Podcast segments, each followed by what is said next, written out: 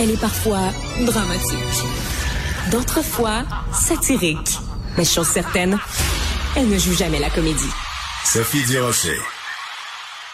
J'adore les chroniques de Normand Lester dans le Journal de Montréal, Journal de Québec, parce que voilà comme quelques autres dans le journal. Voilà quelqu'un qui n'a pas peur des mots. Alors je vous lis un extrait de la chronique euh, de toute récente là de euh, mon collègue Normand Lester sur la relance du PQ. Il dit à du, du PLQ pardon, du Parti libéral du Québec, il dit que ce parti-là pouvait compter jusqu'ici sur une clique mafieuse et sur un ramassis d'affairistes, d'opportunistes et de magouilleurs francophones. Aïe, aïe, Normand!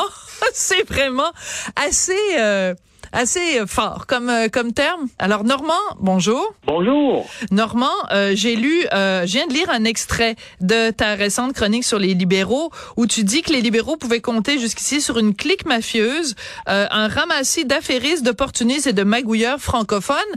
tu vas pas avec le dos de la cuillère comme on dit?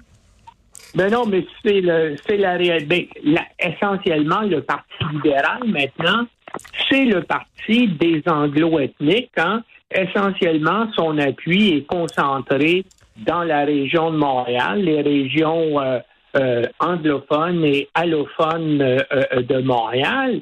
Mais c'est hein, c'est le plus vieux parti du Québec.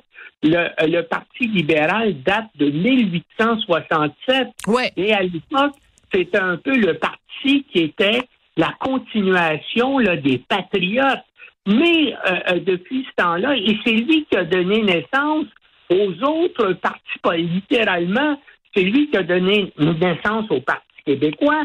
René Lévesque était avec Jean Lesage. C'est vrai. La nationalisation de l'électricité dans les années 60.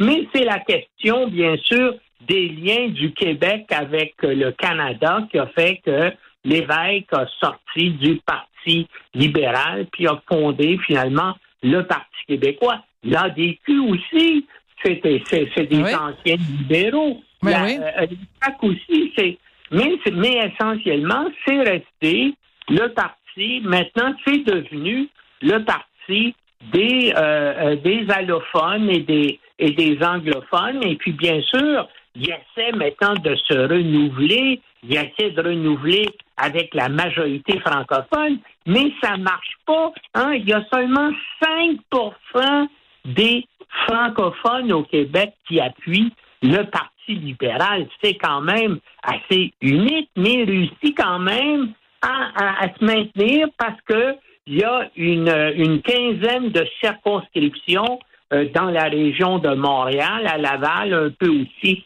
dans l'Outaouais, où il y a de très, très fortes majorités euh, anglo-ethniques et il est sûr, bien sûr, d'être réélu. Mais pendant longtemps, puis ça a été le parti aussi des magouilleurs et des, et des affairistes. On n'a qu'à se rappeler là, les scandales à répétition euh, au cours des 20 euh, dernières années.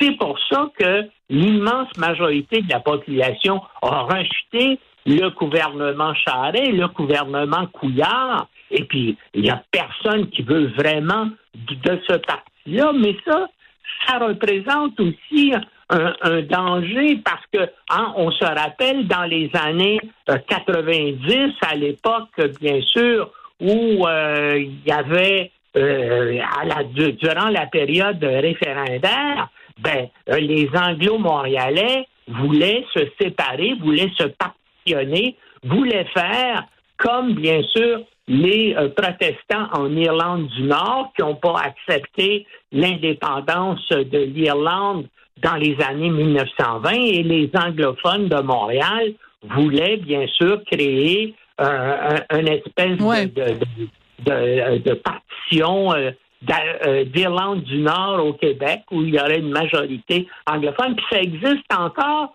ce sentiment-là. Et si, bien sûr, comme ça semble l'indiquer, on, assiste là, à une remontée, à une remontée importante euh, du Parti québécois, eh bien, ce sentiment-là partitionniste, parce que les anglophones vont bien voir que, ce, que leur parti ne réussit pas à, hmm. avoir des appuis dans le reste du Québec, et donc il va, y avoir un nouveau ce, ce, ce mouvement partitionniste-là. Mais est-ce que est-ce que tu es en train de dire, Normand, que le Parti euh, libéral de 2023, c'est un peu comme le Parti égalité?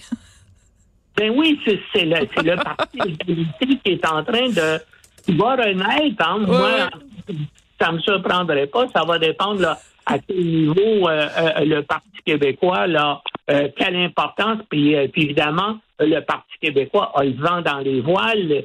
Ça se voit. Donc, qu'on voit qu'on voit le Equality Party renaître de nouveau, et eh ben d'après moi, ça va être un, ça va être un phénomène. Puis il y a le il y a tout le phénomène. En tout cas, comment est-ce qu'on va régler ça? Je je le sais pas, mais on va revivre de nouveau euh, euh, le mouvement partitionniste, d'après moi. Ouais. Et comment tu penses que ça va euh, changer la donne ou, renforcer les gens qui pensent ça? La décision de Pascal Derry et du gouvernement Legault de revoir le financement des universités anglophones. T'as vu sûrement les éditoriaux complètement déchaînés et hystériques au Canada anglais? Mais le problème, c'est qu'il y a trop d'universités. On a, on n'a pas besoin de trois universités euh, euh, anglophone au Québec. Au, au, Québec Mais tu fermerais euh, laquelle? Tu fermerais Bishop? Ben, Bishop a pu. Et, je pense qu'il il faudrait voir le pourcentage, mais Bishop, je pense qu'il y a presque une majorité d'étudiants à Bishop ou pas loin, là, qui sont qui viennent du reste du Canada.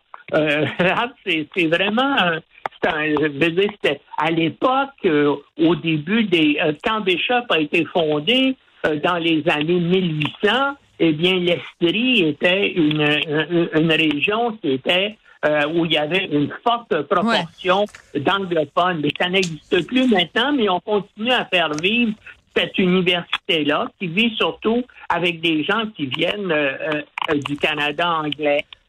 maintenant, euh, l'université McGill est une université prestigieuse au niveau mondial. Et puis, ben, puis pourquoi il y a une université Concordia? Avant, ça s'appelait Sir George William. C'est un peu, euh, c'est un peu les jésuites qui ont créé cette université-là. Euh, on va devoir se quitter, Normand. On va devoir se quitter, Normand, mais euh, écoute, j'encourage tout le monde à aller euh, lire ta chronique dans le Journal de Montréal sur le Parti euh, libéral et on va sûrement avoir l'occasion de se reparler du financement des universités de langue anglaise et simplement rappeler que la rectrice de l'Université Bishop est payée 400 000 dollars par année pour s'occuper de 3 000 étudiants. Ça vaut quand même la peine d'être mentionné. Merci beaucoup, Normand Lester. Je voudrais remercier Audrey Robitaille à la recherche, Tristan Brunet-Dupont à la réalisation. Merci et à très bientôt.